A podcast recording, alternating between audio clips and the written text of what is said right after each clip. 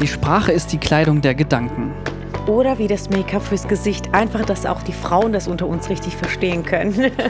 Und mit diesem Sexismus steigen wir gleich direkt zur Folge ein, nämlich Macht der Sprache. Ja, dazu möchte ich natürlich gleich sagen, apropos Sexismus, wenn man das als Frau sagt, ist es kein Sexismus. Wenn man das als Mann sagt, Oder dann erst schon. recht dann.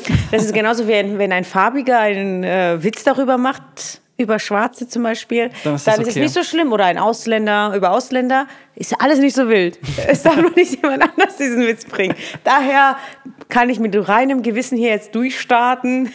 Zumal du ja auch selber Ausländer bist. Gell? Ja, ich bin ja quasi Randerscheinung, Frau, Ausländer, ne? dann kann ich jeden Witz bringen. So. Killer-Kombi. Ja. ja, aber es ist ja wirklich so, dass die Sprache extrem viel schnelles, böses Blut erzeugen kann. Oder? Pass auf, ich, ich dachte mal, warum ich drauf komme. Ich hatte am Freitag ein Meeting mit unserer, in unserer Masterclass, also mit wirklich den entscheidenden Leuten unserer Firma. So die, Ich war nicht dabei. du warst nicht dabei, ich weiß auch nicht, was da los war, ja. Pass auf, und dann sage ich einen Satz, irgend so ein Ding, was ich hier mal im Podcast gedroppt habe, ne? Irgend sowas aus dem Kontext gezogener, irgendein Zitat. Ich fand das sehr stark, sehr emotional. Und offensichtlich, und wirklich der halbe Raum und auch von den Leuten, die sonst sehr ruhig bleiben, die sind übelst ausgerastet. Ich habe so einen Satz gesagt und ich habe es noch nicht mal erklärt. Ich habe irgend so ein Zitat gebracht. Da ging es hier um, ähm, du brauchst keine anderen, um selber glücklich zu sein. So. Und das war plötzlich, offensichtlich bin ich da in so viele Minen getreten. Flo, was ist da Leute- los? Das wäre eigentlich mein Spruch. Und dann sagst du mir immer, nein, du brauchst andere. Ha. Und da, jetzt weißt du, wie ich mich fühle, wenn ich das sage. Ja, Normal da- bist du derjenige, der mich angreift. Aber der Unterschied ist, ich lasse dich wenigstens noch ausreden und es wenigstens erklären, ja, die wilde These. Aber ich kam gar nicht dazu und ähm, das, da war ich richtig irritiert und da ist mir nochmal so richtig klar geworden, so, pass auf, was du sagst und pass noch mehr auf, wer es hört. Ähm, ja, man muss einfach im Kontext reden, aber wichtig ist ja bei, bei Sprachwahl auch, also die einzelnen Wörter machen es ja aus. Ne? Also die Bedeutung an sich auf jeden Fall, also bei dir war es ja die Satzbedeutung, was man falsch interpretieren kann, aber die einzelnen Wörter, ich finde das so lustig auch in der Sprache, Kommasetzung macht auch so viel aus. Ich, letztens habe ich, ähm, weil ich auch Journalismus ja zeitlang ähm, gelernt habe oder studiert habe sozusagen, ist mir auch aufgefallen, mit einer Kommasetzung, ich habe so 100 Beispiele gelesen, ich muss mich totlachen, das war ja, mit einer Kommasetzung kannst du die komplette Bedeutung von einem Satz verändern, ja, und das ist so verrückt. Ähm, ich habe jetzt leider keine Beispiele parat, aber googelt das mal, ihr werdet euch kaputt lachen, was man mit einer Kommaverschiebung falsch verstehen kann im Leben. ja, deswegen schreibe ich auch bei WhatsApp immer Groß- und Kleinschreibung immer die richtigen Satzzeichen und so, weil es sonst einfach als Hilfestellung hast du sowieso schon viel zu wenig und dann das bisschen Wörter, was du noch hast, finde ich, sollte dann auch sitzen. ähm, was ich so schön finde f- bei den einzelnen Wörtern ist tatsächlich der Klang, also so die Phonetik im Allgemeinen, weil ähm, ich kenne das ganz oft, wenn wir Werbefilmtexte schreiben, ist es gar nicht so sehr, was du sagst, sondern einfach, wie es klingt, dass du es sagst, ja. Ähm, und das sind so ein paar, paar so Grundregeln, die sich bei mir eingebrannt haben, die ich auch versuche in, in meiner täglichen Kommunikation zu berücksichtigen, nämlich keine Verneinung zu haben. Also keine nicht, aber, das kennt unser Gehirn alles nicht. Also es ist zum Beispiel so, wenn du nach einem Satz, nach einem Komma, das Wort aber verwendest, ist ähm, sagt das Gehirn, okay, alles, was ich jetzt gehört habe, wird gestrichen. Und das Problem ist, das ist leider wirklich so und wenn du es hättest streichen wollen, hättest du es ja gar nicht gesagt, was vor dem Komma war. Das heißt, das, was vor dem Komma war, ist offensichtlich wichtig gewesen, sonst hättest du es nicht ausgesprochen. Und deswegen verwende ich im Alltag möglichst nicht mehr das Wort aber, sondern das Wort und. Das Oder heißt, zusätzlich, ergänzend.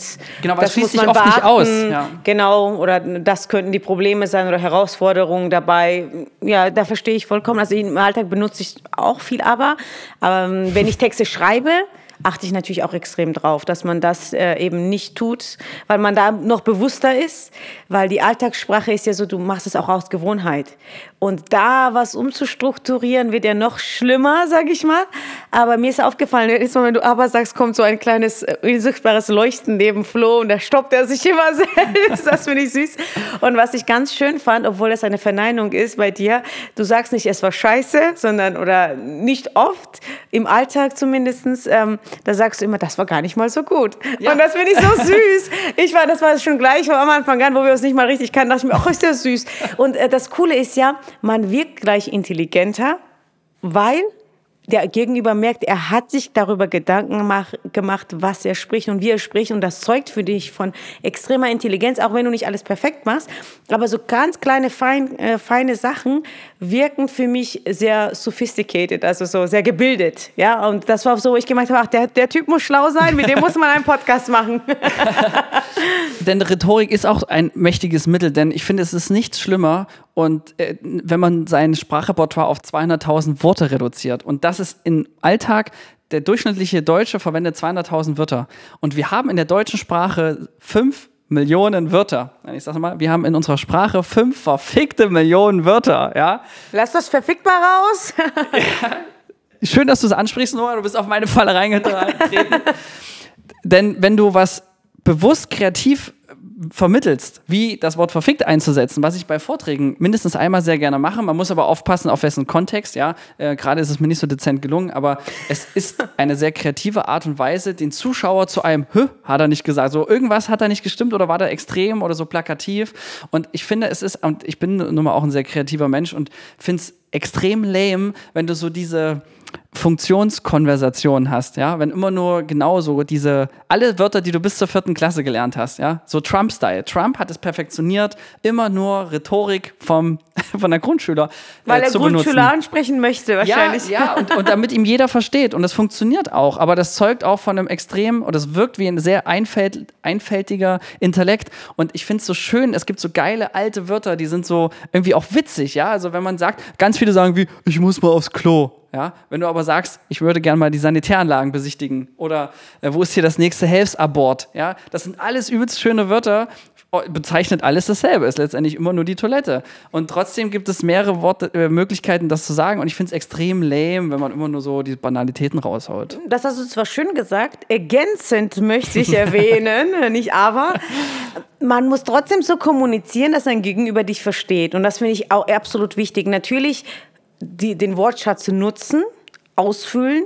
Und ich finde eben Deutsch, weil Deutsch nicht mal meine Muttersprache ist, ich muss ja so hart arbeiten, arbeiten, dass ich das wirklich richtig lerne und richtig verstehe. Und mittlerweile liebe ich Deutsch, weil es eine der wenigen ähm, vielfältigen, zwar von außen sehr harte, aber sehr vielfältige Sprache ist. Und die Wörter leiten sich voneinander ab. Und du kannst an die Bedeutung des Wortes und die Schönheit richtig schön ableiten. Wo kommt das her? Was heißt das eigentlich? Ja?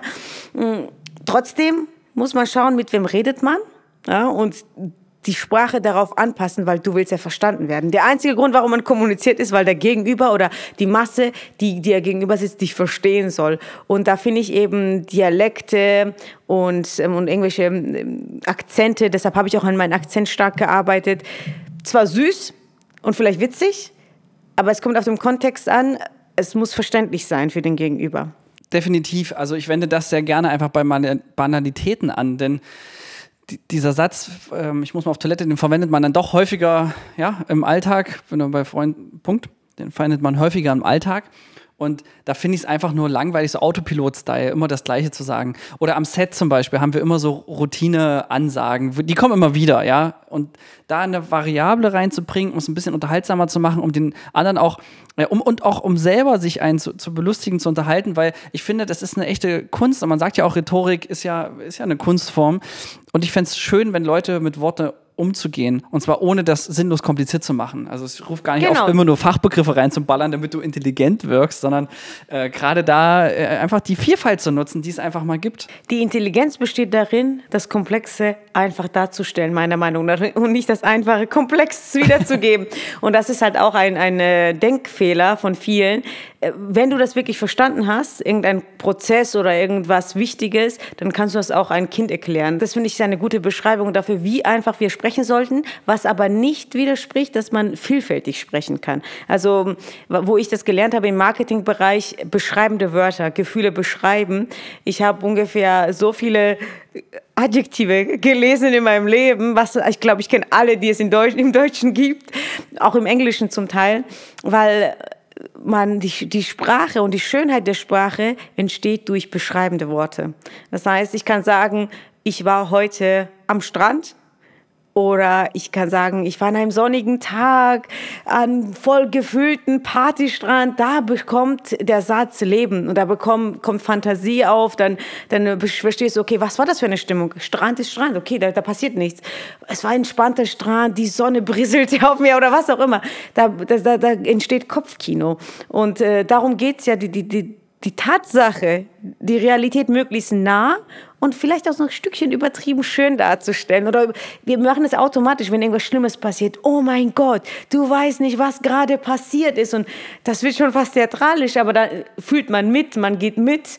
Und besonders in Werbung oder in, in vielen anderen Sachen, viele denken, das wird ausgetrickst. Nein, es wird nur ausgeschmückt. Genau, du hast ja Storytelling letztendlich und es ist wirklich, mh, mm, du kannst das Gleiche auf so vielen Formen sagen und warum immer dieses pragmatische, langweilige, normale rausballern. Also das ist so diese, ich sage jetzt mal ITler-Sprache, ja, die, die sagen genau, was sie meinen und das ist auch gut. 1-0-0-0-1. Genau.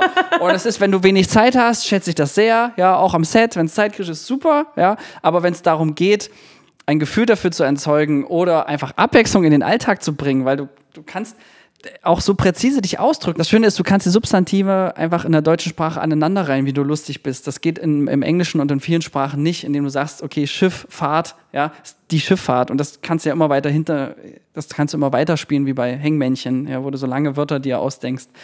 Äh, das ist eine Qualität, um was extrem präzise auszudrücken. Und ich finde so ähm, exemplarisch an dem Wort ähm, Bordell zum Beispiel, ja, du kannst das Wort, ist, ja, kann man sich aber gut merken. Er ist ein extremes Beispiel und Dramatik funktioniert im Storytelling. Also man kann sagen Bordell oder Laufhaus, Freudenhaus, Puff, ja, die haben alle, die kommen aus anderen Milieus, diese Begriffe, aus einer anderen Zeit und je nach Kontext, wie du es vermittelst, gut, man vermittelt selten das Wort Bordell, also ich zumindest, ähm, aber ich könnte, wenn ich wollte, ähm, ist ein ist ein, ist ein anderes Feeling, ja. Das sagt viel über dich aus, wie du es nennst, obwohl es immer eine dieselbe Viel über dich ist. aus, aber auch über deine Zielgruppe natürlich. Du musst schon, wie gesagt, so kommunizieren, dass deine Zielgruppe dich versteht.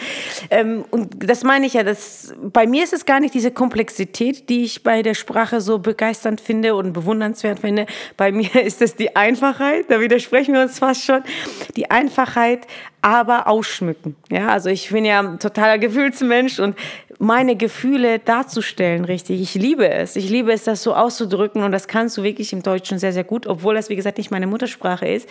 Du kannst jedes kleinste Kleingefühl so darstellen, dass es der Gegenüber nachfühlen kann und unter die Haut geht. Und wenn du das schaffst, das finde ich echt äh, bewundernswert ich finde es wunderschön, dass viele Wörter genauso klingen, was sie sagen. Im Deutschen ist es extrem. Also das Wort klacken oder peng das ist, ist genau so, klingt genau so, wie es gemeint ist. Und das lässt auch schon äh, diese Stimmung, oder wenn jemand Deutsch nicht sprechen würde und man würde das hören, dann gibt es viele Wörter, die einem das Gefühl vermitteln, wie es so ist. Also daher weiche Wörter, also das Wort weich, es ist weich und es klingt weich. Und das Wort hart ist einfach, also hart, ja. Ist Aber lustigerweise, wenn man als Ausländer in Deutsch hört, ne, und ich kannte wirklich kein Wort, ja, bis zu meinem 13. Lebensjahr, ist, ich weiß nicht, ob die Menschen so hart reden, aber es äh, Deutsch hört sich wirklich hart. an, ja. so an, als würde dich jemand zusammenschlagen wollen die ganze Zeit. Und deshalb hatte ich so eine Abneigung dagegen, wo zum Beispiel Spanisch schon so musikalisch klingt. Da, da willst du schon Salsa tanzen, wenn du das hörst. Und, da, da, da, ne? und ähm, das ist sehr interessant, aber es liegt daran, wie die Masse die Sprache benutzt, weil im Deutschen gibt es auch sehr viele weiche Wörter. Im, im, in der ersten Linie ist es aber sehr hart, es klingt sehr hart. Naja, ich denke, dass die Sprache per se härter klingt als Englisch. Warum auch Songs immer weicher und mehr nach Mushibubu klingen, was ja mal so. das ist auch ein schönes Wort, ja. Ja, habe ich nur von dir gehört, aber es ist eine sehr schöne Beschreibung, ja. Na, und die Sprachen untereinander haben halt Abstufung, aber auch innerhalb der Sprache gibt es dann unterschiedliche Härtegrade, ja. Und da finde ich es äh, toll, wenn es danach klingt, was es ist. Also da stehe ich drauf. Also die ähm, Deutschen schlagen ne, gerne zu. Aber noch ein geilen Spruch übrigens aus dem Mittelalter. Äh, da hieß es, was die Qualität der Sprachen angeht, ich spreche Spanisch mit Gott, Französisch mit den Frauen, Italienisch mit meinem Knecht und Deutsch mit meinem Pferd. Ja. Obwohl Russisch auch so eine harte Sprache ist. Also Russisch und Deutsch rein vom Härte ja. des Klanges ist vergleichbar. Englisch, Spanisch, Italienisch und diese ganze musikalische Sprachen. Und du hast recht, Französisch klingt immer sexy. Das klingt immer geil, ja, ne, ich Fall, weiß ja. auch nicht, wo das herkommt, aber das ist so irgendwie, denkst du dir, so verrucht gleich. Ja, apropos Laufhaus. Wurde das nicht dort erfunden? Man Ich wette, es damit. ich wette, das Wort Bordell, das klingt im Französischen auch gleich viel schöner und lieber. ja, also viel krasser. Ich kann leider kein Französisch, du? Nee, obwohl mir alle unterstellen, dass mein Akzent ja französisch klingen würde. Am Anfang habe ich auch ein bisschen gedacht, ja. Ja, aber mein Akzent wird ja immer weniger, weil ich ja hart dran arbeite, meine Sprache zu verbessern. Ja, dann müssen wir jetzt auch fast nochmal über Dialekte sprechen, weil das ist ja nochmal so ein Ding. Da können ja auch die schönsten hochdeutschen Wörter plötzlich sehr grenzwertig klingen. Vor allen Dingen hier im sächsischen Raum. Ich kenn, ich habe noch nie Sächsisch wirklich länger als eine Minute gehört. Die aus Weil du Bayern. dir die Ohren zugehalten hast? Oder? Nee, in, in Leipzig direkt lernt man nicht so viele Leute kennen, die die Sächsisch Die reden. sind ja alle zugezogen, das ist ja das Ding, ja. Wahrscheinlich. Oder sind halt irgendwie jüngere Leute. Also ich kenne jetzt wenig alte Menschen hier, muss ich ehrlich, Mhm. ehrlicherweise sagen. Sogar mein Nachbar, mein Hausmeister bei mir im Haus. Ein bisschen, ja, aber ich könnte jetzt nicht raushören, dass es jetzt wirklich sächsisch ist, ja. Was der Unterschied ist, muss ich mal mal ein paar YouTube-Videos anhören, obwohl ich in Sachsen wohne. Die aus Bayern lachen mich aus, die können das gut nachmachen, ja. Nee, nee, nee, die glauben, dass sie es gut nachmachen können. Das ist halt das Ding, das hat nichts mit dem Dialekt zu tun. Aber bayerisch zum Beispiel war auch so. In München habe ich bayerisch kaum gehört. Und es schleicht sich das dann so langsam rein, ne, dass man das gar nicht mehr hört. Es ist ja auch wirklich ein, oft ein Landding, das Hochdeutsch komischerweise in den Großstädten, vielleicht weil auch so viel Zugezogene dabei sind und sich das besser mischt. Aber geh mal hier nach äh, Klein-Schocher oder Machern, da kannst du mit den Leuten definitiv sächsisch reden. Und gerade das Erzgebirge, da habe ich Verwandtschaft dazu und ey, ich verstehe kein Wort. Ja, wenn die richtig loslegen, also Mutti, ja, oder so, dann Mutti heißen, da brauchst du viel Fantasie und ein großes Ohr, um das zu verstehen geschweige denn zu sprechen.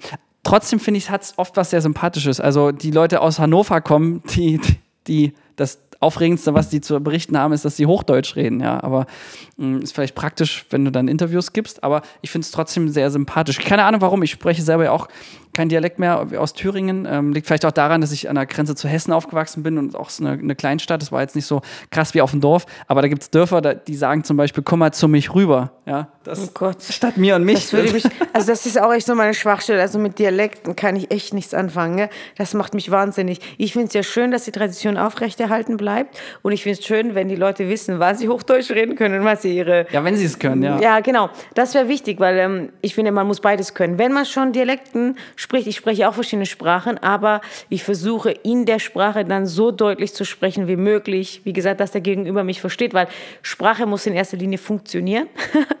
und da man sowieso schon so viele Kommunikationsfehler hat und sowieso schon schwierig ist, sich aufeinander zu kommen und sich wirklich zu verstehen, wenn man da auch noch solche Herausforderungen einbaut, und ich spreche da aus eigener Erfahrung, wie gesagt, weil ich ja Deutsch auch noch nicht mal richtig konnte. Dann habe ich dann irgendwann gemerkt, okay, wow, krass.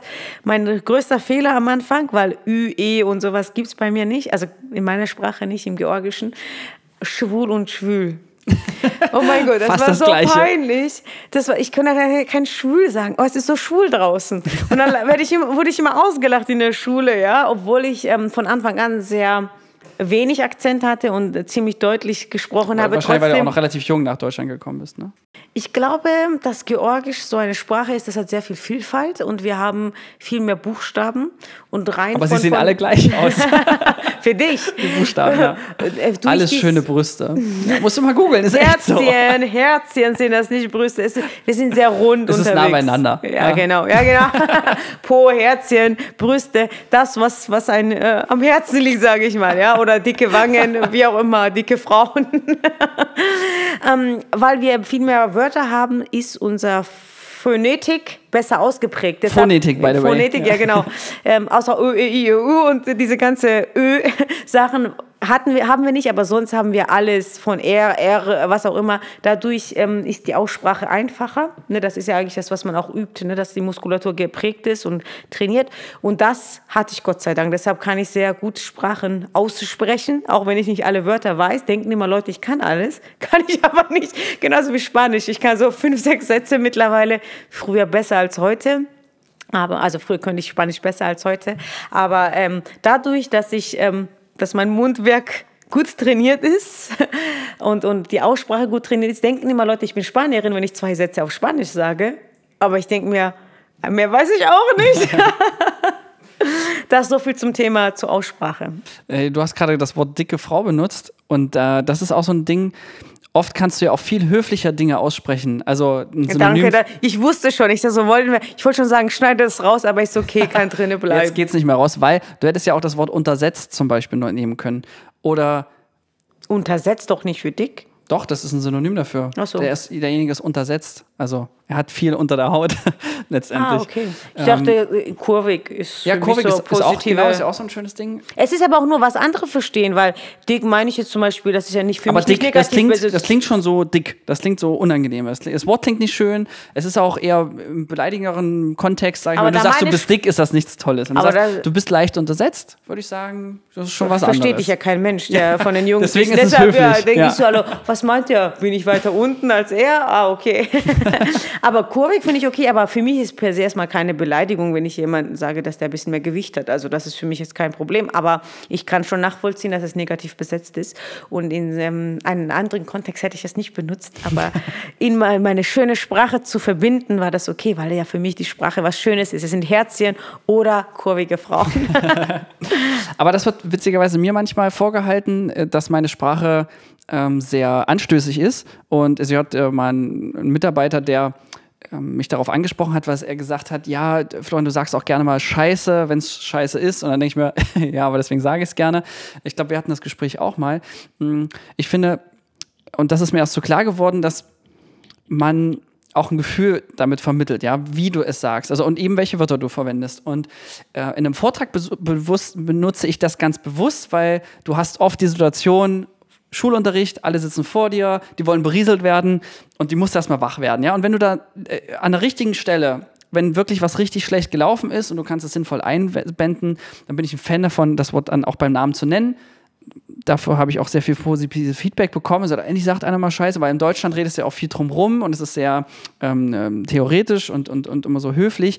Aber die Leute einfach wach zu machen und es eben äh, wie so ein Plakatslogan, das muss einfach mal ähm, geckig sein, auf den Punkt kommen. Ich finde es eine starke Waffe bei einem Vortrag, dann auch Wörter zu bringen, mit denen keiner rechnet. Wenn man es im richtigen Kontext sagt, dann werden die Leute wieder wach, hören dir zu und fragen sich erstmal, was hast du gesagt? Weil die Leute nicken oft auch ein, wenn du nur so langsam daherredest in der Rhetorik. Was ich dazu ergänzen möchte, ist, deutsche Sprache ist nicht drumherum Gelaber. Ich finde, deutsche Sprache ist sehr direkt, sondern es ist sachlich. Also es ist sehr nicht höflich, sondern einfach nur sachlich. Es ist trocken meistens im geschäftlichen Sinne. Deshalb sagt keiner Scheiße, sondern man sagt, mir gefällt das nicht gut zum Beispiel. Ist trotzdem direkt, aber halt sachlich und nicht beleidigend. Das finde ich auch schön an der deutschen Sprache.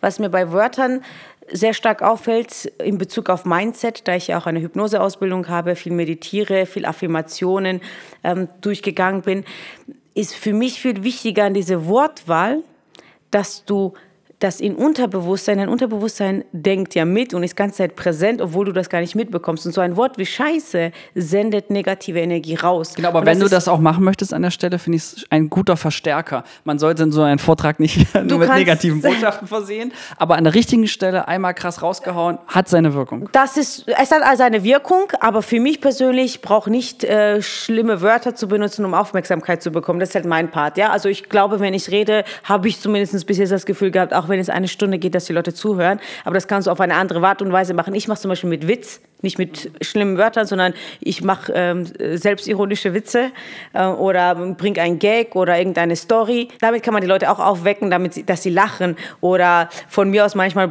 habe ich sogar in Vorträgen ein paar Fitnessübungen reingebracht. Ich kreise mal Schulterblätter zurück, strecke die Arme nach oben. Es gibt viele Möglichkeiten, Leute wach zu halten, statt beleidigende Worte rauszuhauen. Und ich für mich habe es entschieden irgendwann, dass ich die Sprache nur im positiven oder neutralen ähm, Lage benutzen möchte, weil ich mich selbst gut konditionieren möchte. Und was du sendest, kommt auch irgendwann zurück. Natürlich, auf der Bühne ist es ja ein Schauspiel. Ich meine, Absolut, wenn ich jetzt eine Szene hätte, wo ich äh, streiten muss, was wir auch schon mal hatten, dann ist es so, dann beleidige ich auch jemanden, aber das hat ja nichts Echtes. Aber wenn ich rede, möchte ich ähm, nur was Positives, was Neutrales haben, mir zuliebe weil ich mein Unterbewusstsein nicht zumüllen möchte mit äh, schlechten Wörtern in Anführungsstrichen und negativen Wörtern, die früher oder später sowieso auf mich kommen, kommen werden. ich formuliere sowas wie, es ist nicht so gelaufen, wie ich es mir vorgestellt habe. Das war nicht okay, aber es wird mich zu irgendwas bringen. Ja? Es hat ja seinen Sinn. Es hat ja einen Sinn, dass ich das nicht gleich beim ersten Mal hingekriegt habe, statt ich habe was falsch gemacht, ja. Wow, ich habe es nicht hingekriegt, also ist es noch nicht optimal, ich muss dann nochmal üben.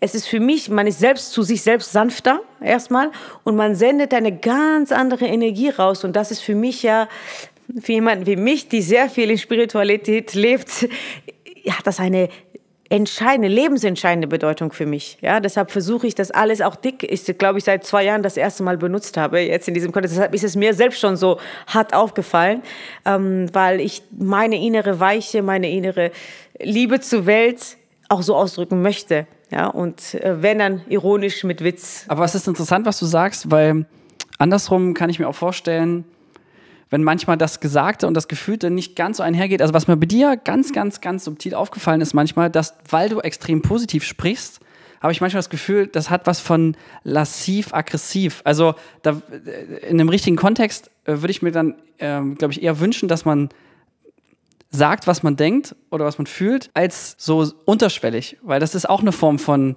äh, passiv-aggressiv. Ich gebe dir mal ein Beispiel. Ähm, du hast gestern äh, in, der, in der Sprachnachricht gesagt, ähm, äh, du brauchst ja keinen Vorwand, um sich bei mir zu melden. Ja, war eigentlich witzig, aber eigentlich war es, hast du mir damit einfach nur ganz, ganz lassiv, unterschwellig gesagt, Junge, ähm, kommt zum Punkt äh, oder wenn du nichts zu sagen hast, sag nichts. Ja, das ist das. Ja, das, das ist die Botschaft. Genau, ist angekommen. ja, aber das Wie war halt so ähm, scheinheilig an der Stelle. Aber ich glaube, es hätte mir sehr mehr geholfen äh, zu hören. Lass uns so Dinge besprechen, die es auch zu besprechen gibt die, mal davon ab, die Kritik war übrigens absolut gerechtfertigt. und das ist mir so aufgefallen, da ich, ach krass, ey, Nora hat es wirklich geschafft, in ihrer absoluten positiven Art, äh, sich sogar leicht, latent positiv zu beleidigen. aber ich finde es nicht schlimm. Also, das ist meine Art des Redens und es kommt ja an. Ja, ja aber und bei manchen vielleicht nicht und bei manchen kommt aber dann was anderes an, weil du wolltest in dem Moment ja wirklich mal. Es hätte mir sehr geholfen zu hören, Arndt, wenn du nichts zu sagen hast, sag's nicht. Aber so eigentlich sag, wirft man mir vor, dass ich zu direkt bin. Ja, aber auch wenn ich sagen würde, sag das, was du zu sagen hast oder sag nichts, ist trotzdem nicht beleidigend und es ist auch nichts negativ. Also mir geht es ja um die negative Wörter. Es geht nicht mhm. darum, ob man direkt spricht oder nicht. Ich wusste, du verstehst das, weil du auch meinen Humor verstehst und deshalb habe ich das so rausgehauen. Aber mh, mm, ich weiß schon, mir, mir geht es darum, nicht direkte Kommunikation, sondern mir geht es um die negativen Wörter, die man mhm. benutzt. Ja? Also diese Beleidigung. Also für mich ist es auch so, wenn in einer Beziehung beleidigende Worte runterfallen, dann kannst du die Beziehung beenden. Ist das also das Niveau ist halt vorbei, ja, wenn, genau. Die, äh, wenn das einmal eingerissen ist, die Mauer. Ja. Und das ist genau, was ich meine. Das, was du raussendest, ist deine Energie und du kannst ja deine Meinung sagen, aber es muss ja nicht immer negativ belegt sein und es muss nicht mit negativen Wörtern sein. Apropos, lass uns mal was über Positives reden, denn ein Thema, was mir auch aufgefallen ist, ist, wenn ich einen Mitarbeiter zum Beispiel lobe und sage, ähm, nicht schlecht oder äh, das war keine schlechte Arbeit oder das hast du, hast du nicht schlecht gemacht, ja. Das Problem ist, ich verwende das Wort nicht und schlecht. Und alles, was das Gehirn versteht, ist nicht und schlecht. Aber was das Gehirn eigentlich hören, was das Gehirn eigentlich hören sollte, ist, das hast du gut gemacht. Das war gute Arbeit. Und es sagt in, in der Konvention das Gleiche aus, ja. Und vermeintlich hört derjenige auch dasselbe. Aber die Wirklichkeit sieht anders aus. Das gehört Gehirn hört nicht schlecht oder gute Arbeit. Und seitdem gebe ich mir ganz viel Mühe, nur noch positive Verstärker zu verwenden, wenn ich was Positives sagen möchte, weil sonst funktioniert es übrigens nicht. Ja. Und ähm, mit Witz kann man sehr viel, also mit Selbstironie oder insgesamt Ironie, sehr viele schwierige Themen bearbeiten. Deshalb liebe ich ja Comedy, weil man Themen ansprechen kann, worum, womit du Leute nicht ja nie erreichen würdest, aber mit Humor schon. Man lacht über sich und man fühlt sich zwar ertappt, aber man hat ähm, das im Positiven aufgenommen. Und da fällt es mir am meisten auf, wie, wie viel diese positive Einstellung für eine Wirkung hat. Weil du nach der Comedy-Show gefühlt mit super tollen Gefühl rausgehst, aber viel schlimmer war, als wenn jemand mit dich 10.000 Stunden, also von der Wirkung her 10.000 Stunden dich angeschrien hätte, so wie Mario Barth mit seinen Frauen-Männer-Themen und Beziehungsthemen. 90 Prozent der Beziehungen in Deutschland fühlen sich damit ertappt und im besten Fall verbessern sie auch was oder machen das unterbewusst. Würden sie aber zu einem Therapeuten gehen, würden sie sich das niemals anhören in einem normalen Ton. Und Zumindest nicht mit den gleichen tollen Gefühlen an der Stelle, ja. Und das ist halt für mich, ähm, bewirkt Humor und positive Art viel mehr Veränderung und regt viel mehr die Person zum Nachdenken an und gibt nicht so viel vor, sondern lässt Interpretations, zwar Interpretationsraum, so wie du das gesagt hast, aber die richtig intelligenten Menschen verstehen das. Da schließe ich mal direkt an, weil dieses der Satz wird im Kopf des anderen erst vervollständigt und man muss drüber nachdenken. Und damit entsteht auch manchmal Humor. Und das ist, finde ich, ist eine Waffe, die so selten genutzt wird. Wenn du einem alles eins zu eins so sagst, gibt es keine Chance für Interpretation. Ja, das ist wie beim Filmemachen, wenn du äh, beim Sex einfach nur die Geschlechtsorgane zeigst, dann kommt da keine sexuelle Stimmung rüber. Ja, weil es ist wirklich so, der Film entsteht im Kopf des Zuschauers. Und es ist auch in der Sprache so. Wenn ich einen Satz nicht ver dann macht derjenige. Was, was wolltest du sagen? Vervollständigen war das genau. richtig? War Dann macht dein Gehirn, dann macht dein Gehirn genau das. Es vervollständigt eben den Satz und dann bist du interaktiv und bist mit dabei. Und diese, dieser Mechanismus ist so schön, weil du erwartest was anderes. Wenn ich zu einem Kunden hingehe und wir sind äh, wenn ich, wenn ich bei einem Kunden ankomme, hatte gerade eine lange Fahrt und bitte nochmal die Sanitäranlagen zu besichtigen, dann fragt er sich erstmal, hey, was will der? Ah, der will auf Toilette gehen. Ah, witzig, ja. Aber ich hätte auch sagen können, äh, wo ist denn die Toilette? Ähm, ist es ist dieselbe. Wow, okay, das finden die deine Kunden witzig. Tatsächlich schon, ja, weil das niemand im Business-Kontext, wenn das, wenn das Zweite, was du sagst, ist, ich würde gerne mal die, die Sanitäranlagen besichtigen, äh, dann, dann kommt keiner drauf, ja. Und das hat so was ähm, ähm, äh, mit Humor äh, in, im Alltag zu integrieren, weil es ist dasselbe, nur witziger. Das ist jetzt lustig, weil alle, die das sich anhören, du wirst, wir werden wissen, wer sich diesen Podcast angehört hat, weil jedes Mal, wenn man ein Gespräch hat, dann werden sie ähm, Sanitäranlagen vorschlagen als erstes. Dann weißt du ganz genau, deine Bewerbungsgespräche oder so, du weißt ganz genau, die haben sich den Podcast angehört. Ja, und die Leute glauben, ich rede nur über Toilette und Laufhäuser heute. Was ja auch stimmt. Aber gut zusammengefasst, ja. Ja. Sehr gut. Ich glaube, wir haben jetzt alles gesagt. Ne? Oder hast du noch machtvolle Wörter, die du loswerden willst? In dem Kontext ähm, Wörter finde ich den, den Namen noch so wichtig, wenn man miteinander spricht, weil das macht extrem viel mit deinem Gegenüber, wenn du den Namen öfter im Gespräch hast, gerade bei Leuten, die du noch kaum kennengelernt hast. Das benutzen Verkäufer sehr häufig, aber es ist auch ein Wort, aber das ist das Wort, was du am liebsten hörst, nämlich deinen Namen. Man soll, ähm, oder weil du oft, also man hört sich einfach, man hört einfach gerne oft selber seinen eigenen Namen. Ja. Ist das Selbstverliebtheit? Keine Ahnung, Nora, sag du es mir.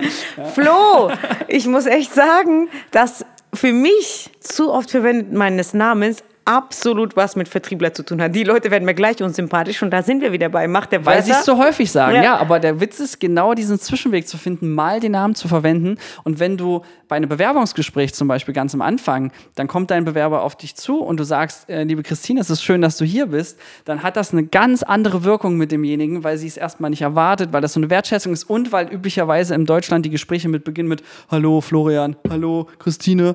Ähm, das Problem ist übrigens auch, in dem Moment konzentrierst du dich so sehr, deinen eigenen Namen würdig auszusprechen, dass du oft, also mir geht's so, nicht mehr weißt, wie der andere heißt und ich erspare uns diese Peinlichkeit und sag lieber gleich, ähm, hallo Christine, schön, dass du da bist. Ich bin Florian, was darf ich dir zu trinken bringen? Ja, das hat, war eine so angenehme ähm, ähm, Icebreaker-Situation, dass du mh, ins Gespräch mit einem so schönen Start reingehst, als dieses übliche, wir sind angespannt und müssen jetzt unsere Namen richtig sagen Situation. Kennst Ja, du das? das kenne ich nicht, weil durch mein südländischen Temperament bin ich ja, also ich bin ja super herzlich aufgewachsen. Also das ist schon äh, eine Fähigkeit, was ich den Südländern zusprechen kann.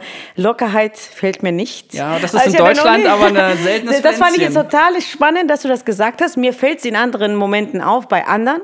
Aber wenn ich da bin, wird es locker. Also ich, wenn ich, ich habe sowieso, glaub, kann mich nicht erinnern, dass ich ein Bewerbungsgespräch geführt habe, aber ähm, wenn ich da reingehe, das wird schon locker. Und ich bin ja immer ich, deshalb macht es mir nichts aus. Aber diese Herzlichkeit, Wärme, jemanden auffangen, Wertschätzung, die, die Person wahrnehmen, damit habe ich mich nie auseinandergesetzt, weil es bei mir so automatisch ist. Ich würde mal sagen, das ist fast schon zu viel. Ja, also, so locker und Ja, bei äh, Verhandlungen herzlich. mit dem Einkauf von einem Konzern, da spare ich mir dann auch die, die Höflichkeiten, zumindest an der richtigen Stelle. Äh, das stimmt. Aber das ist das Schöne, vielleicht auch so abschließend, das nochmal gesellschaftlich zu betrachten, weil in Deutschland ist es erstmal überhaupt nicht schwer, lockerer, wertschätzender zu sein aus meiner Sicht. Also es ist alles sehr förmlich, sehr höflich, vor allen Dingen im Bus- Business-Kontext. Und äh, da schneller die Schwelle zu erreichen, wo man wirklich über die Dinge spricht. Ja? Bei einem Bewerbungsgespräch sind die ersten zehn Minuten in der Regel immer nur Banane, bla bla bla. Am Ende geht es doch um die eigentlichen Dinge. Warum bist du hier? Was willst du wirklich im Leben erreichen? Das interessiert mich doch als Arbeitgeber und auch als Mensch und finde ich viel, viel spannender. Und so ein bisschen die, die Scheu abzulegen, äh, auch das Du häufiger zu verwenden, das ist ja so eine Katastrophe, dass in Deutschland das leider immer noch so, oh, ja. Um Gottes Willen. Du, ich, ich, red- ich spreche jeden mit du an. Es ist mir egal, wie bekannt die sind. Aber erinnere dich an unseren letzten Experten, den du erst versucht hast zu duzen und der wollte es nicht. Es ist in in Deutschland gerade Also bei älteren Leuten kann das halt auch schnell zum Fauxpas werden. Das war das erste Mal, dass ich gemerkt habe, für mich ist auch kein Problem zu sitzen. Also da, da habe ich Sitzen, kein nicht sitzen. ja. Weil ich in dem Gespräch auch mal- gedacht hatte, wir Machen wir es sitzen auch noch mal schon. lieber. Für mich ist es zwar kein Problem, aber ich finde, Respekt hat nichts mit du oder sie zu tun. Das Aber ist in ja Deutschland genau für manche Deutsche, gerade ältere, offensichtlich schon, wie wir festgestellt Da haben. habe ich verstanden, aber äh, ich meine, wenn das jemand möchte, habe ich kein Problem damit. Ähm, Ich begrüße Duzen, weil es einfach lockerer ist und man nimmt da diese, diese Hemmschwelle weg, dass irgendjemand mehr wert ist oder so. Also wir sind alle gleich viel wert, ob wir sie sagen oder du sagen oder den Namen sagen. Deshalb macht es mir nichts aus. Ich finde auch nicht schlimm, weil besonders durch meinen Nachnamen äh, sage ich immer, sag einfach Nora. Ist doch Ja. alles gut. Ich fühle mich nicht weniger äh, respektvoll behandelt oder respektlos oder wie auch immer. Das ist ja nur in den Köpfen. Aber äh, da, da muss man trotzdem auf die Konvention schauen. Ich war extrem irritiert, als ich in, ähm, an einer Hochschule einen Gastvortrag gehalten habe und die Studenten, die womöglich teilweise älter waren als ich, mich alle permanent gesiezt haben. Und ich habe mich gefragt, jetzt so mit 27, ist das der Moment, wo du plötzlich alt wirst und wo die äh, Studenten dich plötzlich als alten Menschen wahrnehmen? Ja, manchmal kriegt man es ja nicht mit. Und dann habe ich dann zwei Leute gefragt, weil das so oft passiert ist, dass ich dachte, was stimmt denn nicht? Ich stelle mich auch immer nur mit Florian vor und lade alle ein, mich zu duzen. Und ich sage, hi, ich bin Florian. So, mein Nachname tut nichts zur Sache. Kannst du dir eh nicht merken, wenn ich beides am Stück sage. Ist, ist das so, ne? Und äh, da haben die gesagt, nein, ähm, bei uns ist es hier am Campus Pflicht, Leute, die man wertschätzt, gerade die auf der Bühne stehen, aus, automatisch zu siezen. Und das war denen wichtig, mich zu siezen. Und dann war Da der soll ganze die Abend. halt ihr Konzept überdenken. Gut, aber das ist bei denen scheinbar so Standard, ja. Auf diesem Campus war das halt so. Und als ich das verstanden habe, war ich dann auch ganz anders mit diesem Siezen und habe mich sogar ein bisschen darüber gefreut. Mal davon ab, ich aber dann auch gerne zurückgesiezt. Aber ansonsten bin ich auch so ein, ein Freund von du, weil das baut einfach diese Spannung ab und äh, diese Hemmung, weil am Ende willst du ja wirklich um die Sache reden und nicht so diese Formalitäten, die dich äh, voneinander beim- distanzieren. Was bei mir der Fall ist, ich gehe direkt zur Sache. Also ich mag das Smalltalks grundsätzlich nicht so gerne. Ja, also auch im auch nicht. privaten Bereich, ich sag direkt so, okay, was bewegt dich? Oder das sind Mhm. so für mich die typischen Fragen, nicht, hey, wie geht's dir, was machst du so? Weil das überhaupt nichts zu Menschlichkeit dazu tut, ob jemand jetzt ähm, diesen Job hat oder jenen Job hat oder diese Position hat. Ich möchte im Gespräch normalerweise, dass das alles abgelegt Ja, wird. seitdem der amerikanische Präsident der mächtigste Mann der Welt ist und wir trotzdem wissen, dass ähm, Anerkennung und eine hohe Position nicht einander hergehen muss. Ja, man kann auch als Depp oben sein. Ich finde, das ist ein super krasses Beispiel, um zu sehen. Siehst du, es ist scheißegal, ob du Präsident bist oder nicht. Du kannst immer ein Opfer sein, wenn du willst. Na gut, ich sage auch immer, man kann alles schaffen, wenn Trump Präsident geworden ist. Das ist, ist auch das eine so? Motivation. Ja. Genau, das war, er hat das geschafft. American Dream lebt er. Aber kommen wir zurück zum Thema. Ähm, ich interessiere mich immer für den Menschen und das hat für mich diese äußere konventionelle Sachen haben nicht so eine Wertigkeit. Natürlich ist für Deutschland und die deutsche Vorstellung das manchmal vielleicht too much. Aber du kennst mich ja, ich bleibe mir treu und wer damit nicht zurechtkommt, kann gerne weitergehen, weil ich möchte auch im beruflichen Kontext wissen, was bewegt diese Person, warum macht er dieses Unternehmen? Und das ist auch die, der Kern des Marketings ja letzten Endes und nicht das, äh, was er gerne nach außen präsentieren möchte. Das ist nicht der Kern. Der Kern und das, was man vermitteln möchte, ist ja, was da drinnen steckt. Und ähm, das finde ich nur mit tiefgründigen Fragen, weil es mich erstens interessiert und zweitens, das besser rauskommt. Und äh, wir haben einen schönen Spruch ja fast als Starter genommen. Man muss das Herz ansprechen, damit man den Kopf erreicht. Und genau so ist das. Es, wir kommunizieren auf Gefühlsebene, ob man das wahrhaben will oder nicht. Und wenn man die Gefühle erreicht, wenn man den Kern rausarbeiten kann, wenn man diese konventionelle Sachen ablegen kann, diese komische ja, Mauern, die man sich aufgebaut hat, um ja nicht menschlich zu wirken. Und man Nicht ist ja der ja, harter Geschäftsmann und so einfach ganz normal Mhm. sagen, hey, ich möchte Geld verdienen, ist doch auch okay, ja, ich möchte das erreichen, ist doch auch okay. Und das ist halt, was ich, wofür ich stehen möchte, auch in Geschäftsbeziehungen. Was ich aber trotzdem verstehen kann, dass es nicht bei jedem gut ankommt. So ist es, aber Marketing gilt ja auch. Auffallen ist erstmal was Gutes. Und das ist für uns Crazy People nicht schwer aufzufallen. Ich glaube auch, dass wir in den USA, auch ich als Regisseur hätte dort ein ganz anderes Standing, wenn ich internationale Festivals hier habe und viel erlebt habe. Die sind alle so geil, so cool, so extrovertiert, wo ich mir denke, scheiße, die sind einfach nur so wie ich. Während dann oft die deutschen Filmmacher vorne sagen, ja, ich habe mir das überlegt und ach, Mikro ist nicht so meins, ja.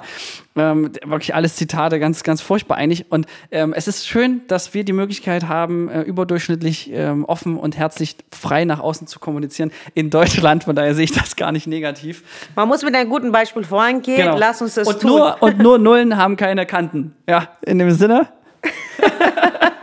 Mikrofon Mikrofon drop.